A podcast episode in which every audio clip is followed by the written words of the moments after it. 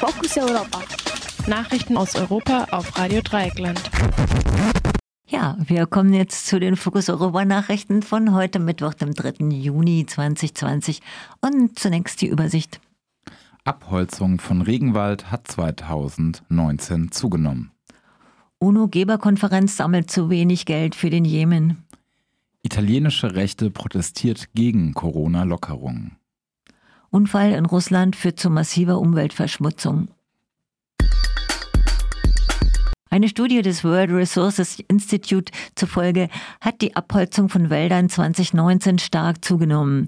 Allein in Brasilien seien vergangenes Jahr rund 1,4 Millionen Hektar besonders wertvollen Primärwaldes verschwunden. Durch die rechte Regierung unter Bolsonaro wurde der Schutz des Regenwaldes immer weiter gelockert. Hinzu kommt die Corona-Krise.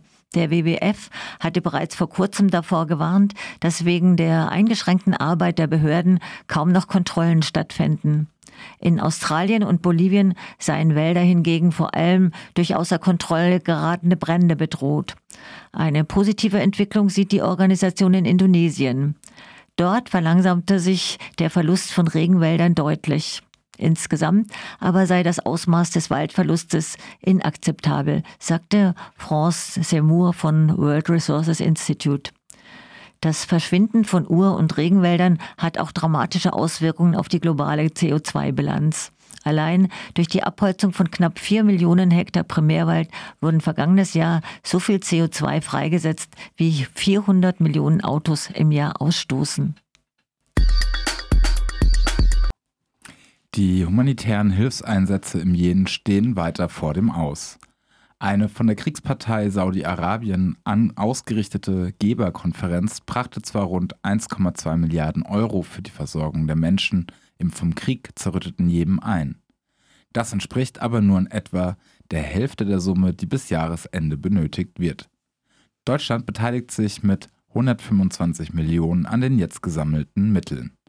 UN-Generalsekretär Antonio Guterres erklärte, das Leben vieler Jemeniten hänge an, an, einem seidenen Faden.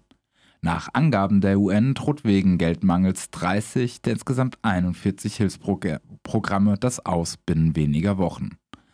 Der seit rund fünf Jahren andauernde Konflikt im Jemen ist zu einem Stellvertreterkrieg zwischen Saudi-Arabien und dem Iran geworden. Insgesamt wurden seit den Angaben der DPA mehr als 110.000 Menschen gewaltsam getötet. Hinzu kommen Cholera- und Malaria-Ausbrüche und neuerdings das Coronavirus. Erstmals seit Beginn der Corona-Krise hat die italienische Rechte zu Demonstrationen aufgerufen. Anlässlich des Nationalfeiertags am gestrigen Dienstag versammelten sich Anhängerinnen und Anhänger der Rechten und kritisierten die Maßnahmen der Regierung.